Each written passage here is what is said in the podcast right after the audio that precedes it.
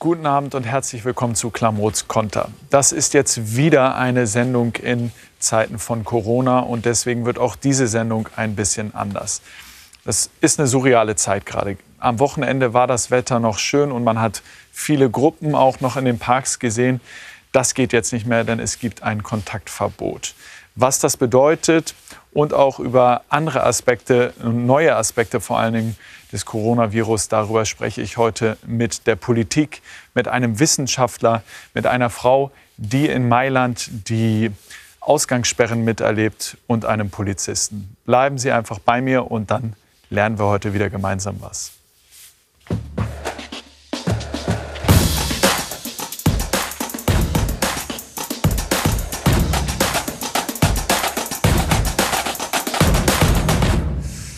Ja, bei mir ist äh, Karin Mark, gesundheitspolitische Sprecherin der CDU-CSU-Bundestagsfraktion. Hallo, Frau Mark. Grüße. Und äh, Thilo Kablitz, Pressesprecher der Berliner Polizei. Schön, dass Sie da sind. Hallo.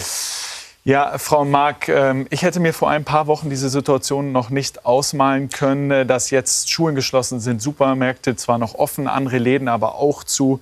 Das komplette öffentliche Leben ist quasi runtergefahren. Ähm, wie überrascht sind Sie und wie überwältigt sind Sie auch selber von dieser Situation?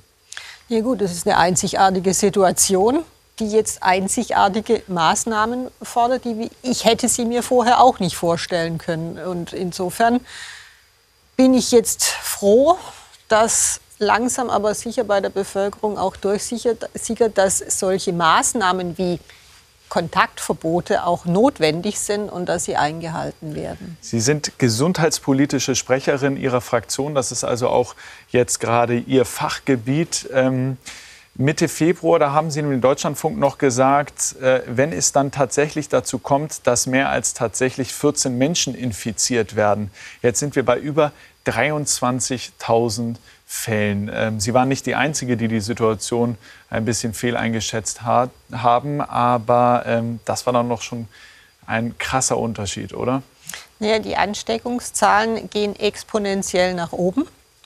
Und äh, wir dachten am Anfang tatsächlich, das ist ja, ist ja eine Lage, die sich sozusagen stündlich ändert. Wir dachten am Anfang tatsächlich, wir kriegen das hin mit der Ermittlung von Kontaktpersonen und äh, die Sorge um diese Kontaktpersonen und dann äh, kriegen wir das Ganze eingedämmt. Aber mit der Zeit merkt man jetzt Urlaubsrückkehr aus Italien, ähm, mit äh, den Kontakten in der Schule, mit Kontakten über Fasching, äh, dass es so nicht funktioniert hat. Und deswegen müssen wir jetzt einfach weitergehende Maßnahmen ergreifen. Und diese weitergehende Maßnahme ist ein äh, Kontaktverbot. Und das hat ähm, Angela Merkel gestern auch noch mal in einer Pressekonferenz erklärt. Äh, der Aufenthalt im öffentlichen Raum ist nur alleine mit einer weiteren nicht im Haushalt lebenden Person oder im Kreis der Angehörigen des eigenen Hausstands gestattet. Also ein Kontaktverbot, ist das so eine Art Ausgangssperre light? Und wo liegt der Unterschied zu dem, äh, was wir zum Beispiel in Italien sehen? Ein Kontaktverbot ist keine Ausgangssperre leid. Das Wesentliche ist, dass die Menschen so wenig wie möglich äh, in, sozusagen in körperliche Nähe geraten. Deswegen auch die eineinhalb Meter Abstand. Es geht nicht darum, dass wir verbieten, dass äh, die Wohnung verlassen wird. Die darf weiterhin verlassen werden, beispielsweise um den Arzt auszusuchen, aber auch um sich sportlich zu betätigen. Aber wesentlich ist, dass die Menschen nicht miteinander in Kontakt kommen oder eben nur zu zweit. Das ist das, was wir gelernt haben, was ich auch gelernt habe, was äh, die Wissenschaft von uns verlangt. Und deswegen ist es schon was anderes äh, und äh, also sozusagen ein Aliud. Ja, äh, Herr Kaplitz, Sie sind Sprecher der Berliner Polizei und äh, die Polizei muss das Ganze ja jetzt auch umsetzen und kontrollieren, vor allem im öffentlichen Raum. Ähm, lassen Sie uns das mal ganz konkret äh, durchsprechen. Wie machen Sie das jetzt? Mal angenommen, Sie treffen mich morgen auf der Straße, wie ich mit fünf Freunden ähm, längs laufe, fröhlich quatsche und ähm, Kaffee trinke. Ähm, was würden Sie dann tun? Fangen wir mal an, dass ich Ihnen einen schönen guten Morgen wünschen würde ähm, und Sie dann darauf ansprechen würde, dass Sie in einer Personengruppe unterwegs sind, äh, die augenscheinlich nicht zu Ihrem Familienkreis gehört oder nicht zu Ihrer WG vielleicht sogar, ich weiß es nicht genau. äh, würde das dann tatsächlich überprüfen oder überprüfen lassen. Ähm, und wenn ich dann feststelle, dass sie nicht alle in einer häuslichen Gemeinschaft äh, wohnen, dann würde ich sagen, okay, bitte kommen Sie uns äh, der Weisung jetzt nach, halten Sie sich an die Verordnung. Es geht darum, dieses Kontaktverbot ist das, was gefährlich ist. Das, was Sie machen, ist für andere gefährlich, für Sie selber gefährlich.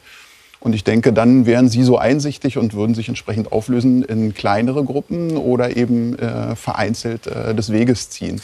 Natürlich äh, muss man dann auch immer gucken, wird ein Straftatbestand eröffnet oder ein Bußgeldtatbestand. Und dementsprechend müssen wir dann auch Bußgelder, äh, also ein Bußgeldverfahren, ein Ordnungswidrigkeitenverfahren oder ein Strafverfahren einleiten. Und wie hoch wären dann solche Bußgelder? Hm, dazu kann ich jetzt im Detail nichts sagen. Bei den Strafen, also insbesondere bei den Lokalschließungen, die wir jetzt hatten, da waren Geldstrafen vorgesehen bis hin zu Freiheitsstrafen.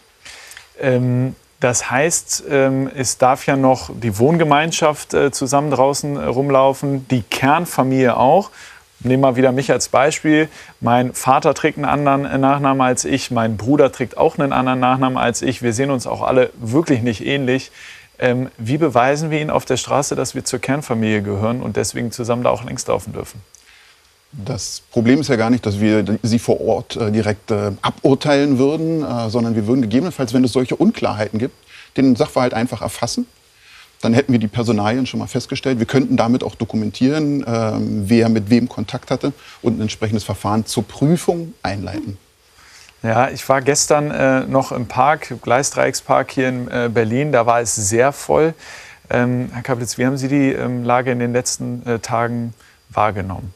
Seitdem die Verordnung hier in Berlin erlassen wurde, also seit dem vorletzten Wochenende, muss man ja mittlerweile sagen, ähm, sind wir auch im Einsatz draußen mit Hundertschaften, mit Einsatzkräften, ähm, die die Verordnung durchsetzen.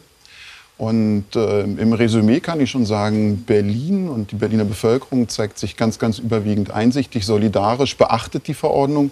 Denen ist daran gelegen, dass sich das Virus eben nicht weiter ausbreitet. Leider gibt es äh, vereinzelt die Unverantwortlichen, die Uneinsichtigen. Ja. Und genau für die sind wir auf der Straße und genau für die war eine Verschärfung, denke ich, des, äh, der Verordnung äh, zwingend geboten. Macht dieses Kontaktverbot jetzt Ihre Arbeit leichter, weil Sie dann durchgreifen können, wenn Sie solche Gruppen im Park sehen?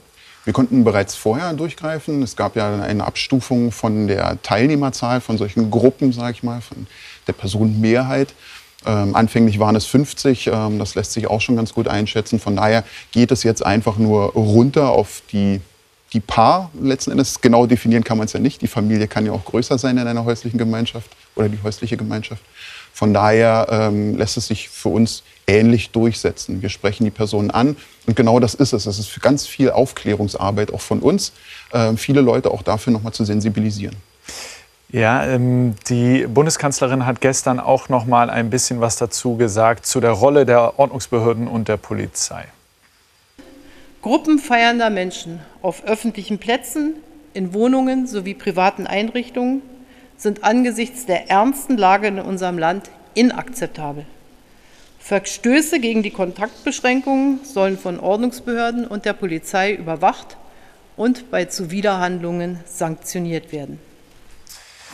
Das ist ja jetzt tatsächlich ein bisschen kompliziert, auch mit der Umsetzung. Also nochmal konkret gefragt, Frau Mark, ähm, was heißt das Ganze für private Feiern? Ähm, darf man äh, zu Hause noch mit Freundesgruppen äh, heimlich in der eigenen Wohnung äh, ähm, feiern und große Runden abhalten? Ich hoffe, dass niemand äh, auf die Idee kommt. Ganz ehrlich, wenn wir versuchen zu erklären, dass es schwierig ist, dass das Virus über äh, Tröpfcheninfektion übertragen wird und vor allen Dingen äh, bei Menschen übertragen wird, die näher als 1,5 Meter äh, zueinander stehen, dann ist das so, dass das auch in der Familie und im Freundeskreis übertragen wird und dass sich das Virus nicht immer nur die fremden Menschen auf der Straße sucht. Und deswegen wäre ich schon dankbar, wenn begriffen würde, dass jegliche Ansammlung, ob das jetzt eine private Party ist, äh, es gibt ja solche Auswüchse wie Corona-Partys, äh, oder ob das äh, irgendein zufällige, ja. zufälliges Zusammentreffen ist, dass das äh, nicht mehr gestattet Aber ist. Frau Mark, da verstehe ich dann bei der Regelung nicht, äh, warum man zum Beispiel im Büro noch Ansammlungen von Menschen erlaubt, aber in privaten Räumen das verhindern will. Warum ist, das macht für mich nicht so richtig Sinn. Wo wird da der Unterschied äh, festgemacht? Also die allermeisten Arbeitsplätze können oder sind wichtig äh, und können und können, wenn sie jetzt noch im Büro stattfinden müssen, nicht als Homeoffice äh, geregelt werden. Und äh, insofern setzen wir schon auch auf die auf das Mitwirken der Arbeitgeber, dass die für sich tatsächlich richtig entscheiden, was können wir unseren Mitarbeitern zumuten und was nicht. Aber wir haben hier schon einen Unterschied zwischen Arbeitsplatz und freiwilligem äh, Zusammentreffen. Ähm, Homeoffice geht für Polizisten nicht so richtig, äh, zumindest nicht in den allermeisten Fällen. Deswegen habe ich noch ein paar äh, Fragen äh, an Sie und wie jetzt die ähm, Polizei mit der Corona-Krise umgeht. Ähm, Polizisten haben viel Kontakt mit Menschen, ähm, wenn es zum Beispiel um die Streife geht. Schützen sich die äh, Polizeibeamtinnen und Mitarbeiterinnen der Polizei in irgendeiner Weise jetzt extra? Tragen die Mundschutz, Handschuhe? Also es ist so, die Kolleginnen und Kollegen, die draußen im Einsatz sind, die sind mit einer persönlichen Schutzausstattung ausgerüstet. Das heißt, eine Atemschutzmaske der Klasse FFP3, ähm, eine Sichtschutzbrille, Handschuhe, Desinfektionsmittel, also einen Grundstock äh, an Ausrüstung haben diese. Es kommt natürlich immer situativ darauf an, ob man die dann verwendet, ob man sie auch tatsächlich verwenden kann in der Situation. Ist das Jetzt, vorgeschrieben, dass die Polizisten Nein, vorgeschrieben ist es nicht. Äh, man muss natürlich immer gucken, dass, äh, da muss man halt auch selber das Gespür für haben, nutze ich jetzt äh, die Maske oder nutze ich die nicht. Ich würde bei Ihnen jetzt zum Beispiel erstmal keine Maske nutzen, deshalb sitze ich auch genau hier ohne Maske, ähm, habe jetzt erstmal keine Bedenken und auf die Distanz kann ich mit Ihnen ja ganz normal sprechen. Und dass wir als Polizistinnen und Polizisten im Einsatz draußen einer potenziellen unsichtbaren Gefahr von Ansteckung ausgesetzt sind. Das gehört leider auch ein wenig zu unserem Alltag dazu. Das hatten wir zuvor mit vielen anderen äh, noch schwereren Erkrankungen, die nicht so leicht zu übertragen sind, aber auch schweren Erkrankungen, Hepatitis A, B, C, äh, TBC, HIV. All das sind die Risiken, äh, die uns auch in unserem polizeilichen Alltag begegnen. Deshalb haben wir schon ein gewisses Gespür für diese, wir nennen es Eigensicherung. Ja, ähm, die Polizistinnen ähm, halten sich ja aber auch in Gruppen oft auf. Also in Mannschaftswagen fahren dann acht, neun, zehn, ich weiß nicht, wie viele Leute gleichzeitig mit. Gibt es da jetzt Änderungen im Verfahren oder ähm, macht die Polizei die Arbeit eigentlich wie vorher auch? Nein, natürlich passen wir uns auch an. Das ist auch zwingend geboten. Wir sind 26.000 Menschen in etwa in der Polizei Berlin. Wenn wir jetzt nicht darauf achten würden, wären wir ein, äh, ein riesiger, Infektion, riesiger Infektionsherd. Von daher achten wir sehr wohl auch darauf, sowohl im Büro da versuchen wir auch tatsächlich äh, so viele wie möglich Homeoffice-Optionen zu schaffen, ähm, um eben äh, ja, Gruppen voneinander zu trennen, um Platz im Büro zu schaffen. Die Kolleginnen und Kollegen, die draußen im Einsatz sind, die fahren zum Beispiel jetzt auch nicht mehr in voller Stärke in Mannschaftswagen, sondern da wird dann auch reduziert, dass weniger Menschen in einem dieser Fahrzeuge sitzen. Gibt es äh, Kolleginnen von Ihnen, die jetzt sagen, das ist mir zu riskant, ich will nicht mehr auf Streife gehen, weil ich da so direkten Kontakt äh, habe zu Menschen, die potenziell äh, das Virus in sich tragen? Bisher habe ich davon nichts gehört. Bisher ist es so, dass äh, alle Kolleginnen und Kollegen sich genau ähm, ja auch aus einer gewissen Selbstüberzeugung für diesen Beruf äh, entschieden haben, aus einem gewissen Idealismus und diesen Idealismus jetzt auch weitertragen und genau dafür auf die Straße gehen oder dafür weiter ihre Vernehmungen durchführen. Herr Kablitz, dann äh, danke ich Ihnen für heute und ähm, ja, bleiben Sie gesund. Danke ebenso. Vielen Dank. Und dann ähm, holen wir jetzt noch äh, den äh, Molekularbiologen äh, Emanuel Wieler vom Max-Delbrück-Zentrum zu uns. Der war letzte Woche schon äh, einmal da und ist heute auch wieder da. Herr Wieler, wenn Sie zu uns kommen mögen. Hallo, Herr Wieler. Und Sie bringen natürlich Ihre äh, eigene Flasche mit, weil Gläser, offene Gläser, das würde nicht mehr funktionieren dann da könnte man sich auch drüber infizieren. Herr Wieler, Kontaktverbot für äh, mehr als zwei Personen. Aus wissenschaftlicher Sicht macht das jetzt Sinn? Ich glaube schon. Eben, es wurde ja schon vorher auch gesagt von Frau Mark, diese Tröpfcheninfektion, also Husten, aber auch Sprechen, Spuken, das ist bei weitem der wichtigste Übertragungsweg. Also deswegen auch diese Distanz. Und natürlich geht es jetzt auch darum, dass da, wo das Virus ist, da soll es auch bleiben, also in diesen kleinen Gruppen, die es vielleicht schon haben aber sich nicht darüber hinaus verbreiten. Deswegen ist ja auch so wichtig, dass man auch nicht quasi neue Gruppen bildet, sich mit neuen Menschen trifft, die man in den letzten drei Wochen noch nicht getroffen hat, sondern eben dieses Virus auf so kleine Gemeinschaften wie möglich einzuschränken. Ja, das äh, Paradoxe ist ja, Frau Mark, äh, dass in der Öffentlichkeit dürfen sich nicht mehr als äh, zwei Personen treffen. In Privathaushalten ist das ja aber trotzdem noch erlaubt, auch wenn man in großen Wohngemeinschaften zum Beispiel lebt. Ist das dann nicht ein bisschen kontraproduktiv, wenn die Leute drin einen Lagerkoller bekommen äh, und sich dann, weil sie draußen nicht erwischt werden dürfen, noch äh, in den Wohnungen untereinander ein bisschen vermischen? Sollte man nicht eher sagen, Leute, dann geht lieber raus und trefft euch da in größeren Gruppen und haltet den Abstand? Gut, deswegen haben wir keine, keine äh, deswegen sagen wir, wir ermöglichen den Menschen, dass sie sich jetzt meinetwegen noch sportlich betätigen, also äh, in, in, den Wald gehen, in den Park gehen, aber eben alleine oder maximal zu zweit und äh, nicht in Gruppen. Wir sehen, dass das, dass das schon eine Herausforderung ist für jeden Einzelnen, aber die Gefahr, dass wir das äh, Coronavirus nicht in den Griff kriegen, ist jetzt einfach die größere. Und deswegen müssen wir der Bevölkerung solche Einschränkungen auch zumuten. Herr Wieler, äh, jetzt sind die Maßnahmen äh, bei den Bundesländern so ein bisschen ein Flickenteppich. Einige Bundesländer preschen voran, machen noch weitergehende Maßnahmen, andere halten sich ein bisschen zurück. Ähm, das Virus verhält sich ja aber überall gleich. Gibt es da aus wissenschaftlicher Sicht keine einheitliche Empfehlung zu sagen, man darf nur mit zwei Personen draußen sein oder mit drei oder mit vier oder fünf? Also eben, ich bin ja kein Epidemiologe, sondern Molekularbiologe ist jetzt auch nicht mein Fachgebiet, aber vielleicht so einige Überlegungen, warum das jetzt auch unterschiedlich sein kann. Also eben, weil man halt nicht genau weiß, eben sind zum Beispiel jetzt Schulen der ganz große Infektionsherd, sind es, sind, ist es der Arbeitsplatz, ist der öffentliche Personennahverkehr und so weiter. Und dadurch natürlich, weil man das halt nicht genau weiß, kommen natürlich unterschiedliche Empfehlungen zustande. Aber das, der Grundsatz ist ja dasselbe, einfach möglichst wenig ähm, physische Kontakt, also eben online und so sollen die Menschen auch in Kontakt bleiben, eher noch mehr als vorher.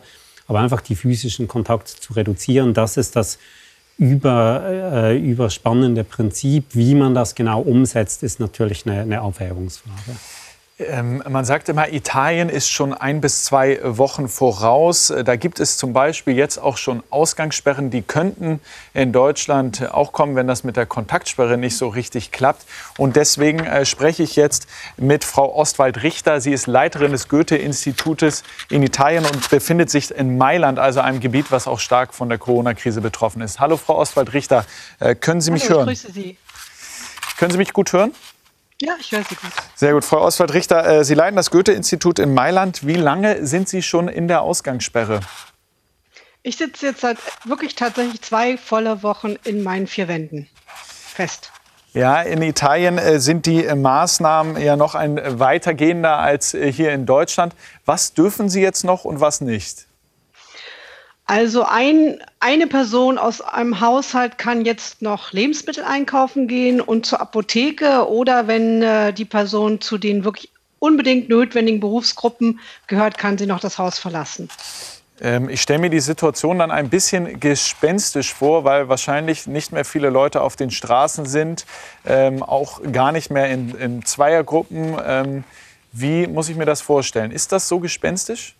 Es ist gespenstisch und es ist gruselig, vor allen Dingen, weil Mailand ja un unglaublich äh, brummte. Ne? Das ist eine internationale Metropole, die ja auch für ihr Nachtleben oder wenigstens Aperitivo berühmt ist, aber genauso auch für ihr Kulturleben. Und äh, das ist schon sehr, sehr traurig, diese komplett leergefegten Straßen zu sehen und diese Stille zu erleben, als ob man auf dem Dorf wäre.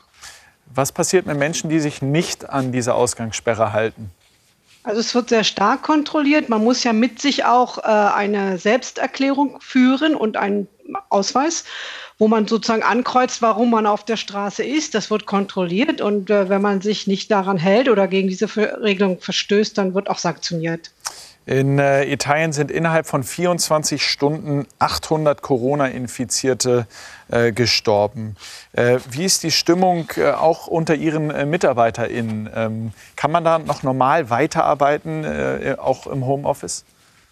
Wir versuchen das. Natürlich ist die Stimmung bedrückt, aber äh, neben der Organisation unserer Arbeit jetzt im digitalen Raum haben wir natürlich von Anfang an auch Wert darauf gelegt, dass wir Mechanismen einführen, die dafür sorgen, dass wir uns alle so gegenseitig ein Stück weit mit auf dem Schirm haben. Dass wir wissen, wie geht es dem, wie geht es der Kollegin, äh, was ist in der Familie los. Das ist eine ganz wichtige Sache, die man wirklich mit, mit beachten muss. Ja, was, ähm, Frau Oswald-Richter, ähm, in Italien ist natürlich äh, die Situation auch schon früher schlimmer gewesen als in Deutschland. Ähm, haben Sie zu keinem Zeitpunkt äh, gedacht, jetzt fahre ich lieber schnell zurück nach Deutschland? Ich war in den ersten zwei Wochen einfach nonstop im Krisenmodus, weil wir ja auch unsere Kurse, die ja liefen, äh, sofort digital umstellen mussten und habe gar nicht dran gedacht, weil für uns ist es so, da wo ich am, am, Dienstort bin, ist auch mein Zuhause. Und jetzt kommt das für mich auch überhaupt nicht mehr in Frage, äh, weil Deutschland rutscht ja in die ähnliche Richtung und ich, ich fühle mich hier ganz gut sicher aufgehoben. Und ich muss auch wirklich sagen, ich empfinde das italienische Krisenmanagement als sehr sicher und ähm, klar. Frau Ostwald-Richter, dann hoffe ich, dass Sie gesund bleiben. Äh, viele Grüße äh, nach Mailand und vielen Dank, dass Sie Zeit hatten. Ja, gleichfalls. Tschüss. Tschüss.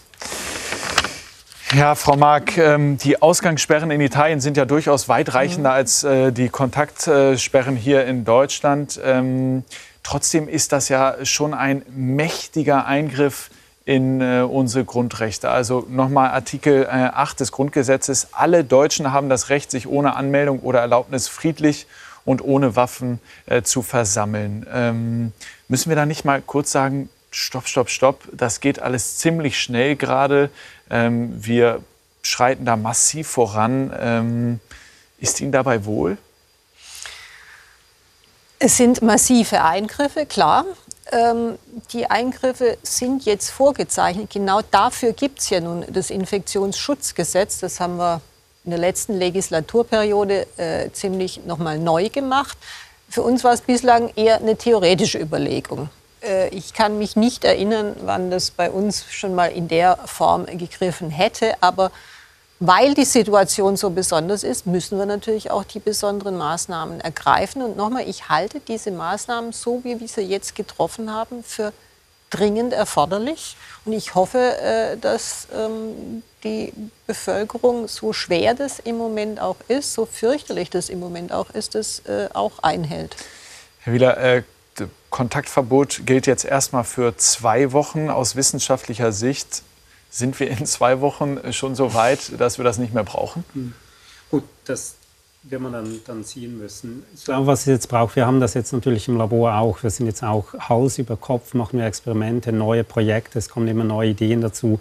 Und da muss man sich wirklich auch mal zwingen, quasi innezuhalten und sagen, guck, jetzt schauen wir uns einfach mal die Daten an, jetzt nehmen wir uns einfach mal einen Tag Zeit, obwohl wir das eigentlich gar nicht können, weil wir so unter Strom sind. Wir nehmen uns jetzt mal einen Tag Zeit auszuwerten, nachzudenken, was kommt als nächstes. Und, und ich, ich glaube, das ist jetzt auch in der Gesellschaft quasi der Fall. Jetzt haben wir dieses Kontaktverbot für zwei Wochen. Ähm, ich glaube, wir müssen uns jetzt in diese neue Situation eingewöhnen und dann natürlich auch gut überlegen in diesen zwei Wochen, was brauchen wir, um die Situation neu beurteilen zu können, welche Art von Zahlen, damit wir am Ende dieser zwei Wochen sagen können, okay, es ist jetzt schlimmer geworden oder besser oder, oder bleibt gleich. Und vor allem natürlich auch, welche sind jetzt die Vorbereitungsarbeiten, eben die Testkapazität zu auszuweiten, Notspitäler einzurichten und so weiter.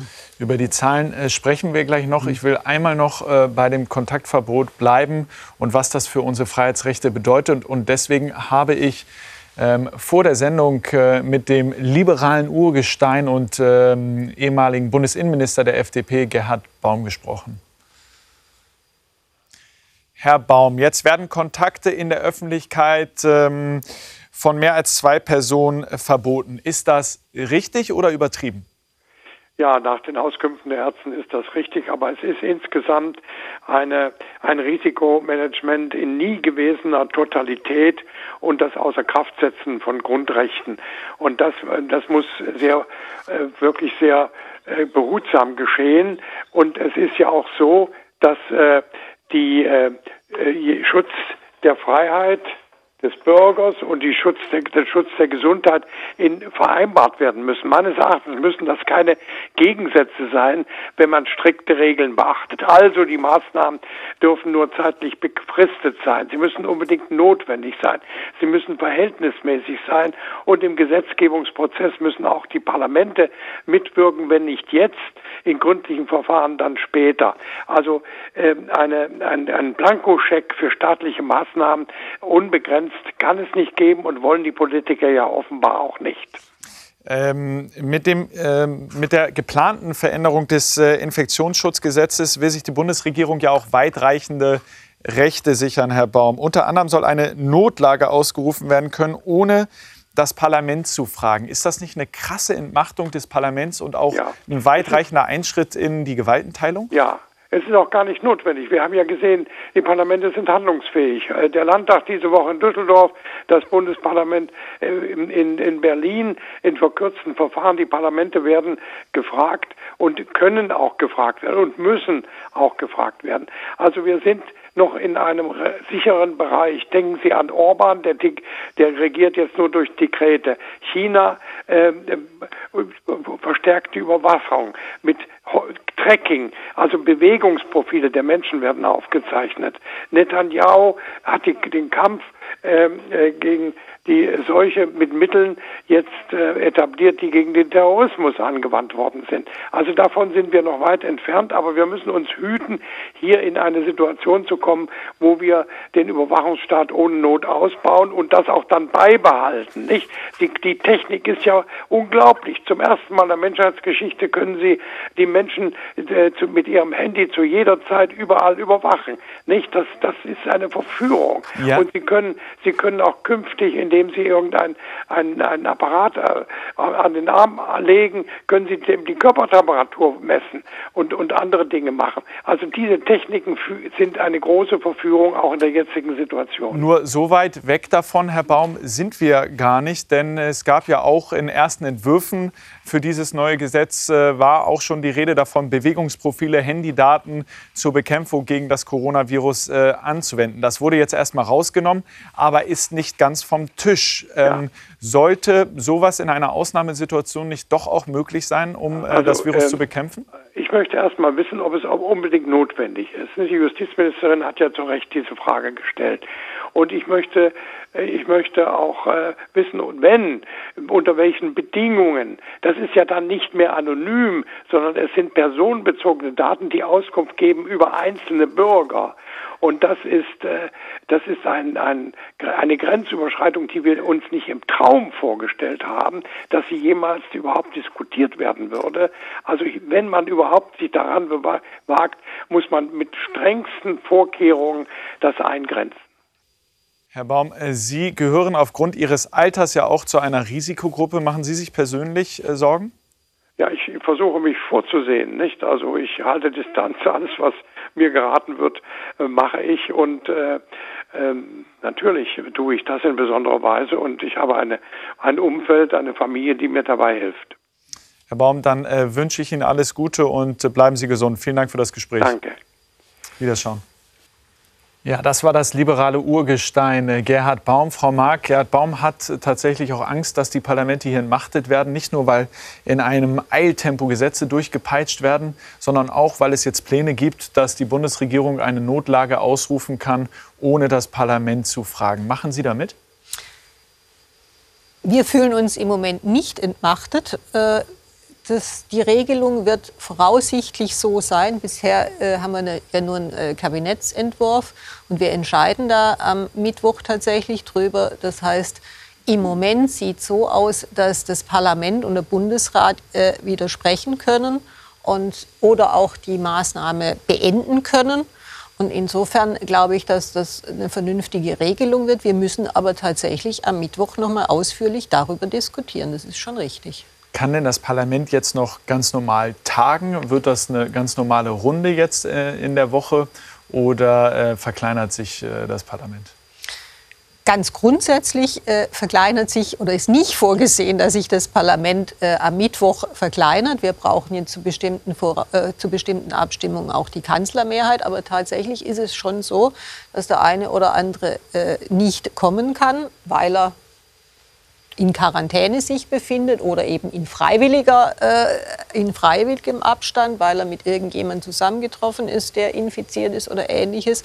Es wird so sein, dass wir weit auseinander sitzen, äh, damit der Abstand gewahrt werden kann. Aber es ist trotz allem eine ganz ordentliche Sitzung des äh, Deutschen Bundestages, in der diese Gesetze beschlossen werden. Lassen Sie uns äh, noch mal über ein paar Alltagsfragen äh, sprechen. Ähm, Herr Wieler, Radfahren an der frischen Luft äh, kommt jetzt immer wieder. Das ist die Empfehlung. Äh, das soll das Beste sein. Das geht aber nicht immer. Fahre ich lieber U-Bahn oder Taxi? Ich glaube, man muss sowohl im, im Taxi wie auch in der U-Bahn, es geht um dieselben Prinzipien, eben, dass man sich äh, anderen Menschen nicht zu nahe kommt und eben, man kann auch beispielsweise Handschuhe tragen, vielleicht auch aufpassen bei Kindern, was sie alles berühren. Manchmal lecken Kinder ja auch Haltestangen ab oder sowas da vielleicht ein bisschen, bisschen gucken und danach natürlich auch Hände waschen, wenn man, wenn man dann draußen war. Ja, es gibt auch Vorschläge, Frau Mark, den öffentlichen äh, Personennahverkehr einfach komplett einzustellen, damit die Menschen sich äh, nicht mehr in der U-Bahn, im Bus und so weiter äh, treffen. Was halten Sie davon? Ja, es ist ja schon das Richtige gesagt worden. Es geht zunächst mal darum, diesen Abstand einzuhalten. Wenn das gewährleistet wird, wenn die U-Bahn jetzt sowieso in der heutigen Zeit nicht mehr so voll ist. Wenn Sie heute Morgen unterwegs waren, dann sehen Sie das, dass das äh, eine relativ äh, vereinzelte Veranstaltung geworden ist.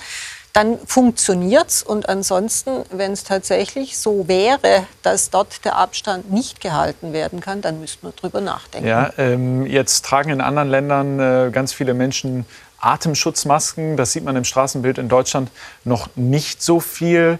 Ähm, die Wissenschaft scheint sich da auch nicht ganz einig zu sein, Herr Wieler. Ähm, wie kann man sagen, Atemschutzmasken sollten wir jetzt alle tragen, selbstgebastelte oder den Schal vors Gesicht? Mhm. Macht das Sinn? Genau, ja, es gibt, es gibt unterschiedliche Empfehlungen auch, auch in, in, unterschiedlichen Ländern und eben das ist ja auch so eine Frage der gesellschaftlichen Praxis, weil es zum Beispiel in Japan oder Südkorea ist es auch unter ganz normalen Umständen üblich, dass viele Menschen eine Maske tragen. Ich glaube, das Wichtigste ist, dass wir uns bewusst werden, Masken sind ein bisschen knapp zurzeit. Die müssen dort eingesetzt werden, wo sie am meisten gebraucht werden, im Gesundheitswesen. Wir müssen unbedingt die Leute in der Pflege beispielsweise ja. schützen. Das ist das Erste. Und da muss man sich auch bewusst werden, Maske ist nicht, um, nicht nur da, um sich selbst zu schützen, sondern auch andere zu schützen. Es gibt die Überlegung, man soll sich immer so verhalten, als sei man infiziert, auch wenn es nicht auch wenn das nicht der Fall ist. Und dann ist es natürlich gut, wenn man sich zumindest einen Schal vom Mund hält, einfach zu sagen, wenn ich jetzt infiziert wäre, was ich hoffentlich nicht bin, dann schütze ich mit meinem Schal die anderen Menschen. Ähm, also mit dem Schal die anderen Menschen unter Umständen schützen. Dann äh, gibt es auch noch die Frage, Handschuhe draußen tragen? Soll man mit Einweghandschuhen jetzt draußen rumlaufen, damit das Virus womöglich nicht an die eigene äh, Haut kommt? Ähm, empfehlen Sie das? Gut, Handschuhe sind natürlich gut. Ob es jetzt Einweghandschuhe braucht oder nicht, kann ich jetzt nicht sagen. Es ist ja immer noch so kalt, dass es sowieso klar ist, dass wir Handschuhe tragen. Das ist auch gerade bei Kindern ist es einfacher zu ermitteln, einen Handschuh zu tragen, wenn es 5 Grad ist, als wenn es 15 Grad ist. Also grundsätzlich, wenn es geht, einfach die normalen Handschuhe, glaube ich, das ist sinnvoll. Hände waschen wäre wichtig. Und Hände waschen sowieso. Das, äh, das immer. Ähm, ziemliche Herausforderung ist das ja mit dem Umgang, dann vor allen Dingen auch mit Infizierten. Ähm, und äh, deswegen äh, spreche ich jetzt mit äh, Falko Lieke, der ist Neuköllner Stadtrat äh, für Gesundheit und uns auch zugeschaltet. Hallo Herr Lieke, hören Sie mich? Hallo Herr Klamroth, ich höre Sie gut und deutlich. Sehr schön. Herr Lieke, Sie sind Neuköllner Stadtrat für Gesundheit. Ähm, was ist Ihre Aufgabe jetzt gerade in den äh, Zeiten von Corona? Also ich versuche gemeinsam mit meinen Kolleginnen und Kollegen so gut wie möglich das Gesundheitsamt zu koordinieren, alle Maßnahmen abzustimmen, auch mit dem Land, damit wir diese Krise so gut wie möglich in den Griff bekommen. Da gibt es ganz, ganz viele Details, die wir äh, regeln müssen und das ist gerade sehr herausfordernd. Ja, wie viele ja. Menschen betreuen Sie insgesamt in Neukölln und wie viele Infizierte haben Sie jetzt gerade? Also wir betreuen 330.000 Menschen in Neukölln und Infizierte, also bestätigte Corona-Fälle, haben wir 99. Das ist aber noch nicht für heute das Ende der Fahnenstange. Da werden noch weitere dazukommen. Das heißt, Sie organisieren auch die Tests. Wie funktioniert das? Äh, gehen da Ärzte und Ärztinnen äh, zu möglichen Infizierten nach Hause und testen die vor Ort?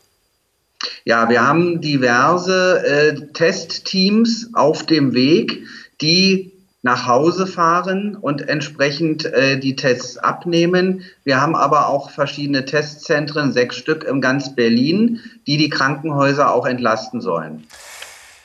Testzentren äh, sollen die Krankenhäuser entlasten. Sind das dann so Drive-in-Testzentren, ähm, wie man es äh, aus anderen Bundesländern und Bezirken schon kennt, oder kommen die noch? Äh, ich arbeite derzeit an einem Drive-In-Testzentrum für Neukölln. Das gibt es in Berlin bisher nicht, wäre aber aus meiner Sicht eine sinnvolle Maßnahme. Wir überlegen gerade im Zusammenhang mit einem großen Einkaufszentrum ein Parkdeck dafür zu benutzen, um einfach schnell und unkompliziert diese Tests abnehmen zu können. Jetzt hört man immer wieder von Menschen, die das Gefühl haben, sie äh, seien vielleicht infiziert, sie bräuchten Informationen, rufen dann bei der Hotline an, ähm, kommen aber nicht durch. Ähm, für die über 300.000 Menschen, die Sie betreuen, wie viele MitarbeiterInnen haben Sie bei der Hotline sitzen, die dann mit diesen Menschen äh, telefonieren können? Also wir haben für die, ich sag mal, für die Bürger, die Fragen haben, haben wir derzeit acht Kolleginnen und Kollegen, Tendenz steigend. Wir stocken also weiter auf. Und wir haben die Menschen, die in Quarantäne sind, äh, ein Team von 16 Kolleginnen und Kollegen, die die jeden Tag anrufen und nach dem Befinden fragen. Ähm, welche Art von Unterstützung brauchen Sie jetzt von der Bundesregierung? Haben Sie da äh, bestimmte Forderungen, die Sie von Gesundheitsminister Jens Spahn äh, zum Beispiel brauchen? Also erstmal finde ich die äh, Ausrichtung und die Unterstützung des Bundesgesundheitsministers für uns extrem hilfreich. Auch, dass es jetzt eine bundeseinheitliche Regelung gibt zu Ausgangssperren. Was wir dringend brauchen, ist nach wie vor das Thema äh, persönliche Schutzausrüstung, Atemmasken. Mich erreichen aus dem ganzen Bezirk Anfragen, auch aus dem Krankenhaus Neukölln, Anf ähm, die Anfragen nach Atemschutzmasken. Wir haben im Krankenhaus alleine am Tag 2000 äh, Masken, die benötigt werden und äh, da gibt es offensichtlich Engpässe. Vielen Dank, äh, dass Sie trotz dieser stressigen Zeit noch kurz äh, für uns bereitstanden für die Fragen. Das war sehr interessant und bleiben Sie gesund. Danke, bleiben Sie auch gesund. Tschüss.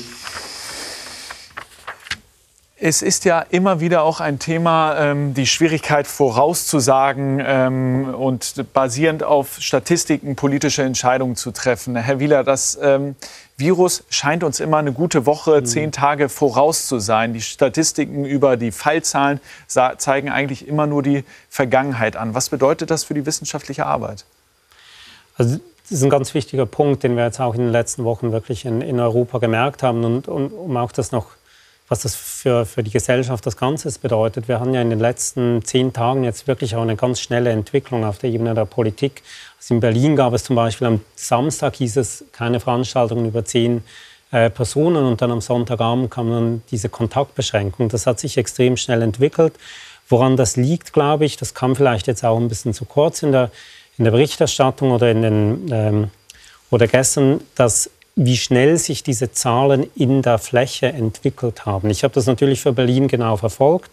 Da war so bis Mittwoch, Donnerstag waren das so 40, 50 neue Fälle pro Tag und dann wirklich Donnerstag, wo so dieser Umschlag von dieser quasi linearen Anstieg exponentiell. Exponentiell bedeutet, es kommen nicht nur immer mehr Fälle dazu, sondern immer noch mehr Fälle als am Vortag. Zuerst waren das 130, dann 160, 180, jetzt sind wir schon bei mehr als 200 neuen Fällen pro Tag. Und das heißt auch, dass wir nicht nur irgendwie in Nordrhein-Westfalen, dieser berühmte Kreis Heinsberg in Bayern in einzelnen Orten, sondern wirklich in der Fläche exponentielles Wachstum der Fälle ähm, beobachtet haben. Was diskutiert wurde oder auch wert ist, dass das Virus schon ab äh, Januar quasi wirklich in der Fläche in Europa vorhanden war. In Italien haben wir es ein bisschen früher gemerkt, in Deutschland merken wir das jetzt, dass wirklich jetzt überall, also es ist nicht nur quasi so einzelne Funken, die da sind, sondern wirklich überall in der Fläche äh, nimmt das zu. Habe mich auch ein bisschen geärgert, weil das wurde schon so für Januar, Februar in, in den USA diskutiert, dass das eigentlich viel früher reingekommen war. Habe ich dann gestern gedacht, das hätte ich eigentlich auch merken müssen, dass wir jetzt wirklich in der Fläche dieses exponentielle Wachstum kriegen. Und ähm, das war, glaube ich, so der, der, der Tipping Point quasi, also wo der, der ähm, Kipppunkt gestern, also wo man gemerkt hat, okay, also es eskaliert in der Fläche. Frau Mark, Herr Wieler, das war sehr spannend und es gibt noch so viele offene Fragen, aber die werden wir äh, sicher auch in den nächsten Tagen noch klären. Vielen Dank, äh, dass Sie heute da waren. Gerne. Das war Klamuts Konter. Bleiben Sie gesund und bis ganz bald.